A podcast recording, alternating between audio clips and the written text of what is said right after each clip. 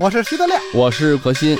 今天咱们说的这个节目就是收藏紫禁城。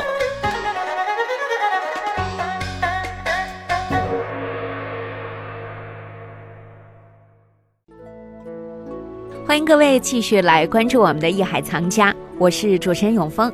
我们邀请大家和我们一起来收藏紫禁城。在我们节目现场呢，还是我们非常熟悉的两位嘉宾何时人也组合。今天呢，我们和大家一起来说一说故宫里面的多宝阁。在典雅庄重、精致奇妙的清代家具系列里呢，多宝格呢是属于极具实用性又颇显装饰美感的一类。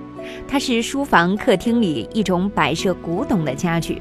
顾名思义，多宝格它的特点不但在于它的格量多，而且呢其格式不俗。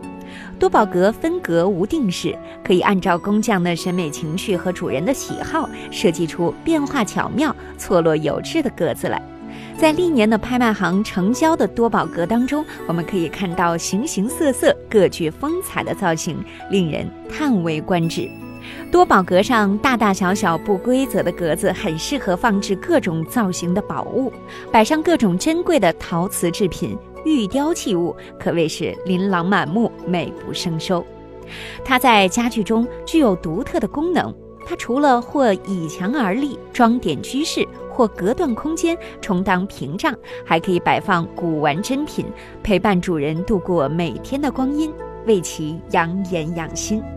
但是在过去人们收藏的观念当中，这种极具实用性的家具并没有进入收藏人群的法眼，人们关注的还是我们传统意义上的收藏品——书画和瓷器。那么它们为什么会受到人们极大的关注呢？接下来就请何老师为我们说一说。欢迎走入艺海藏家。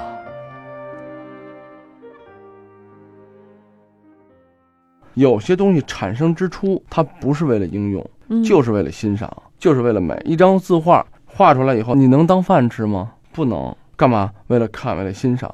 虽然它有的画面是记录的功能，但更多的艺术全是为了表现，为了欣赏。但是博古架，也就是说这个多宝格最早的出现在清中期，它就也是为了实用。包括你说椅子呀、皇帝的床啊、榻啊，为什么就不留以前的皇帝的东西？它是为了他用的。对，包括一些瓷器，它实用的东西，它一定都让现在新烧新用的，它不会用它以前皇帝的东西。包括重要的礼器啊、祭祀啊，我现在用用田黄石啊，我用我的金瓯永固杯啊，这咱们以前都讲过的东西。嗯。他不会用以前明代皇帝用的是什么？用的是他的宣德炉。只有传国玉玺会是一直用下来的是吗？传国玉玺是一个概念，其实也没有。后来定的二十五玺，对啊，那有增加有减少，对对对对，真正的宝玺不止二十五玺，对吧？作为一个实用品的产生之初啊，它只是具备了审美的功能和装饰的功能而已。那皇帝呢？你想啊，他在做任何一件东西，他都要做到是普天之下用的是最好的。所以说，即使他使用的一个碗。就很简单啊，德亮。现在皇帝说乾隆说康熙说这光绪他吃饭用的碗，那现在拍卖的价格也会很高，因为它一定不是咱们用的普通的大白碗。其实啊，皇上都未必见过，就跟我上次看那个故宫成扇展，我一看那个扇子，哎呀，就完全没有包浆啊，几乎 这这要是摊上看见绝不买啊。那包浆就顶多就民国中期，还到到不了早期。但是那东西肯定没问题啊，都是乾隆时期的，这雍正时期的都是这个呀，所以我就想是为什么呢？就是大臣们画完之后，穿上扇面，这扇骨造办处造完以后，进呈皇上，皇上估计连看都没看过，也有可能就哎，这大臣比如刘墉写了一面，或者王二宁画一面，哎，当时说我完成了，哎，皇帝知道了，哎，就算完了，或者看一眼就得了，根本就没玩过。这个德亮讲的也不是说没有道理啊，因为对于咱们普通人来讲，有一件好东西。德亮说：“现在有一件乾隆的扇子，他恨不得天天得带着。他少啊，他们家一万把，他顾得上玩哪一把？对，对于皇帝来讲就这样。我们故宫的一些青花瓷啊，别说青花了，各种皇帝用的瓷器，拿到现在拍卖市场，每件都是顶呱呱的好东西，绝对没问题。但是在故宫，我们有的甚至是没开过封的，以前，嗯，咱现在整理文物都开过啊。我们说句实话，贼光四射，为什么？就是新的，因为它包了二百年。”没动过，就是它外边皇帝空气没那个氧化层，为什么没有？它没有开过封啊。给皇帝进贡，烧完了又过来以后，皇帝他就一个人，他用不了那么多碗那么多瓷器，他也不天天打碎它，所以它肯定是很多这样的东西。咱们说的这多宝格也一样啊，但多宝格呢，它就是纯粹为了实用。为了装饰，那您说这个多宝格肯定是量身为皇帝喜欢的那些宝贝宝物来定做的，是吧？不像德亮会有这样的疑惑，他有这样的担忧：我买了这多宝格，我放什么呀？我还得为这个多宝格去买那么多的宝贝。在有些位置啊，有些地方，比如三希堂，嗯，三希堂有一些架子有挂屏啊，上面它有个小架子。那可能是为了皇帝说，我现在这个地儿我就放了几件东西，我专门要为他做，有这样的，只要定做，也有普做。比如说我这个榻上就给我做几个小的多宝格小架子，我为了摆东西。那那个东西可能这几个宫里面做的都差不多的样子，为什么他不用定做呢？因为皇帝的东西太多了。他可以根据这个东西，我摆我想要符合他这个效果的东西，高点的、低点的、矮点的、这胖点的，对他来讲都不是问题。太多了，咱家里一共就这么点东西，你他要不定做的话，那他就为了这格子再去买东西的话，这对于德亮来讲，花费代价太高，太高，了去多少趟潘家园啊？好一百二百多少回啊？啊，一百二百，一百二百，买十回一千两千也不加一块就是不少呢。哎，何老师，我知道您还做这个室内设计。哈，哎呦，就别提这事儿，这都是上大学那时候学画画嘛，为了谋生啊，为了生活，有的时候也得为生活所迫，对对对对，也得干点这种设计啊。是是是，我这个我知道。那现代装修也有很多人喜欢这种古韵、古色古香哈。对啊，有没有很多人就是寻求这样的一种设计？我就需要一个多宝格，或者我这面墙我就弄成格子。不但有，而且是很多很多。因为呢，多宝格的形式虽然产生的晚啊，嗯，但它的实用功能非常强，在哪儿呢？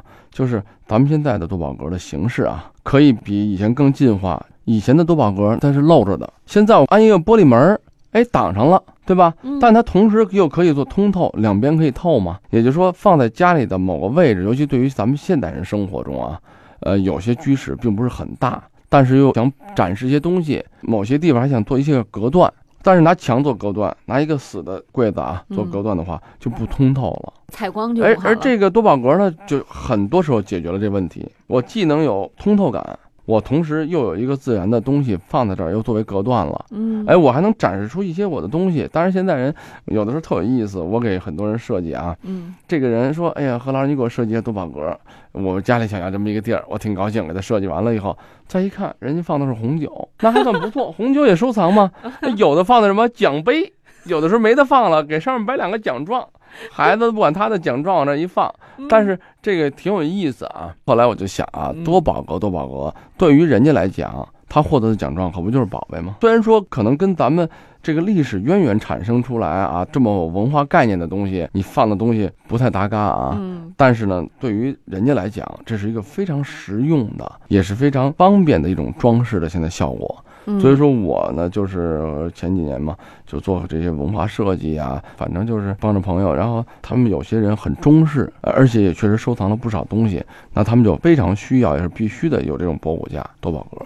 然后呢，要再摆一些，甭管是古代或者是仿佛是古代的东西，嗯，往那一摆。它的这种文化的氛围，这个家庭的居室的格调就不一样了。嗯，历史。我怎么现在更觉得德亮，你们家应该需要有这样一个多宝格？他呢，可能也会摆他的奖状。嗯，对，东西少，再者一个不好碰着老的呀。你要弄个新的这个红木的，这回头再裂了、再假了等等的问题。你要拿这密度板做，就不会裂的。对呀，弄密度板做一多宝格，哎，然后墙上挂点那个机器打出来的那个画儿，哎。一点都不俗，那会是一种什么样的效果？因地制宜嘛。现在咱们说多宝格啊，你看啊，有些人呢没法做一个只完整的，比如就这个墙或者就这个小空间，他就打这么几个不规则的格子的形式，也是叫多宝格。这种形式现在很宽泛了，德亮，你别有负担，想节约成本，又想怎么样？你拿密度板做，绝对没问题。不行，我拿出来的颜色是什么呀？不是一看就得是土豪，知道吧？我我得是这个啊！一看土豪 金，啊，你们把这完了再贴上金箔，哇，那这一说起来，我是纯金做的，哇，炫富。但是千万不要炫富，开玩笑啊！多宝格产生之初。确实，确实，第一，它有实用的功效，嗯，这是咱们怎么说，老祖宗还是有他的智慧，嗯，需要这种审美，有变化的，同时又能展示的，而且它叫博古嘛，这明显就是中国传统文化的这个最深的影响，就是信而好古，喜欢古代的博览群书嘛，哎，对吧？博博采众家，这个有很多这个意思啊，嗯，就是咱们说取自己家藏的文化的精华，嗯。说到根儿啊，因为你放柜子里头，以前人又没玻璃，你还得说我们家，你看来我这看看东西，打开一看麻烦。最方便的、最容易的，又是最有效果的展示文化这种状态，OK，博古家就出现了，还是因为文化，因为人的精神需求而产生了这种，我觉得这种家具这种陈设。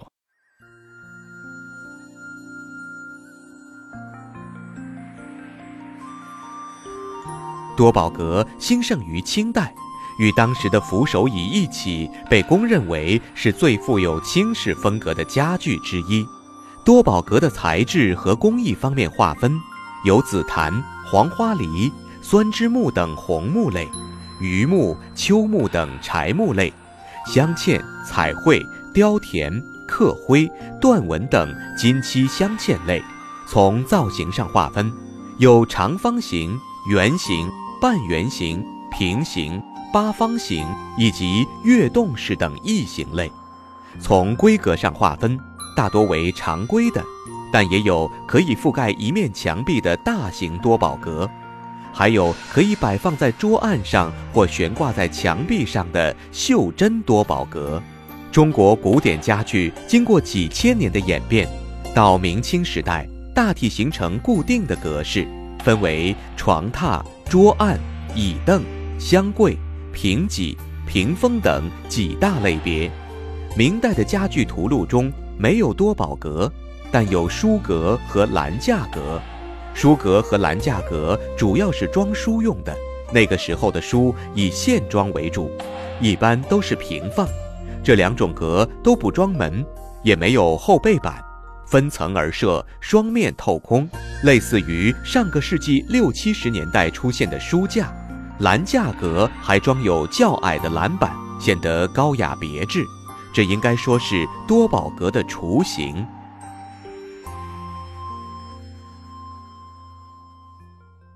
哎，您看，我们在这个明代的家具图录当中，当时没有这个多宝格，您说是在清代的时候出现的哈？对。但是那个时候有书格、栏架格，就是书架。因为那个时候的人啊，没想到这么去用。嗯。他觉得书得摆出来，他觉得这兰花设计了这个架子，为什么以前叫博古架呢？嗯，就是等于把东西放在什么架子上面嘛。实际这种形式肯定不会说这人一动脑子滋溜就出来了。所有的文化的形式，所有艺术的形式，所有艺术的发明啊。就这种文化形式的发明，一定是有渊源的。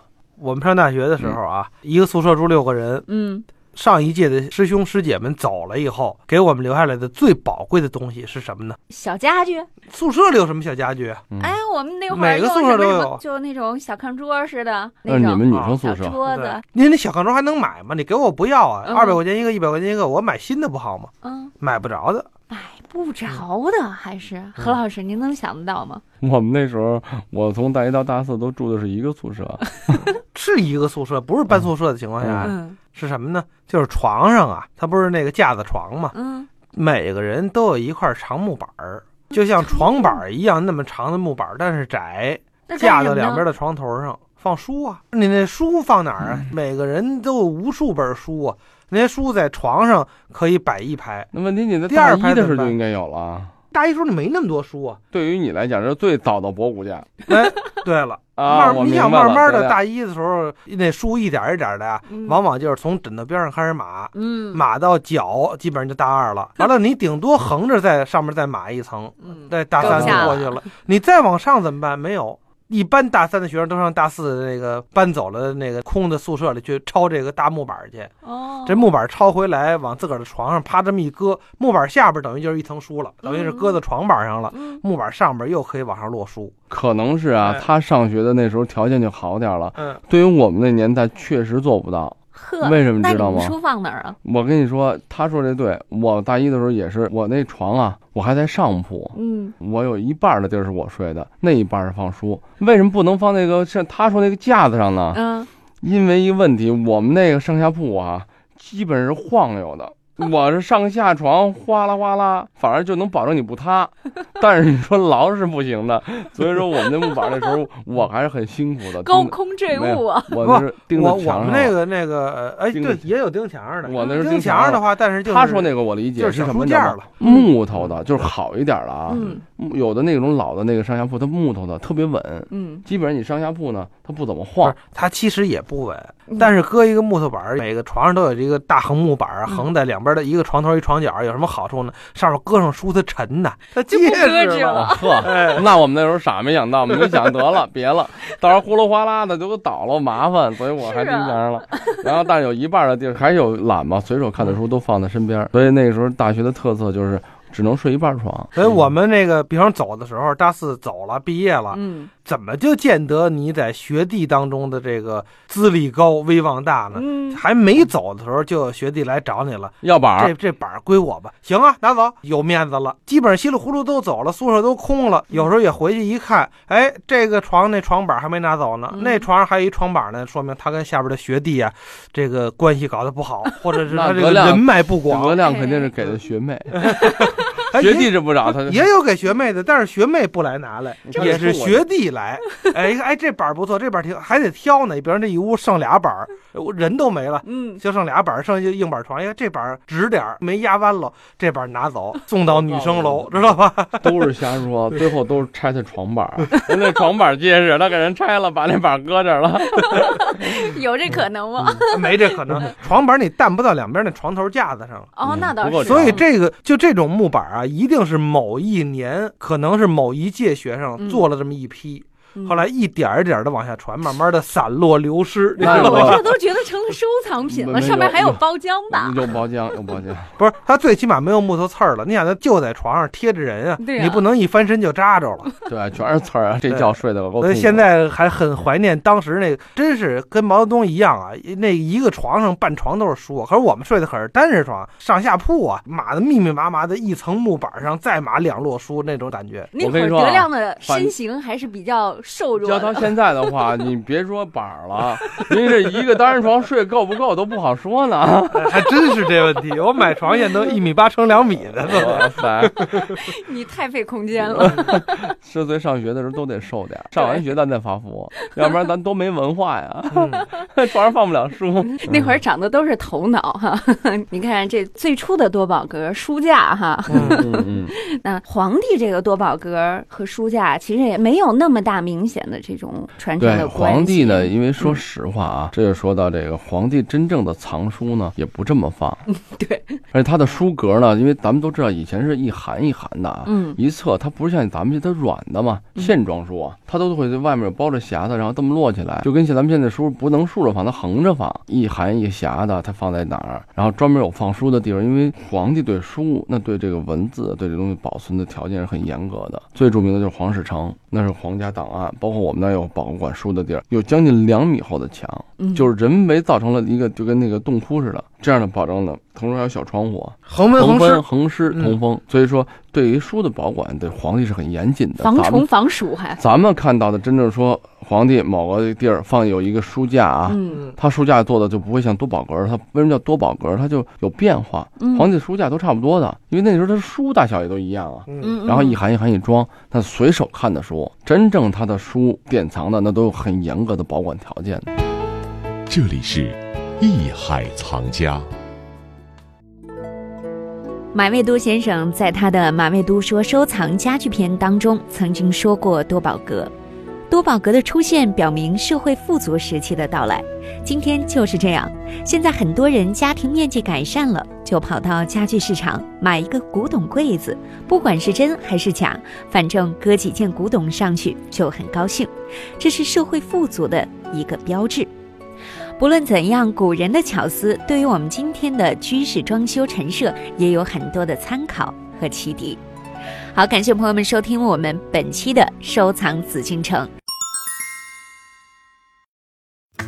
本内容由喜马拉雅独家呈现。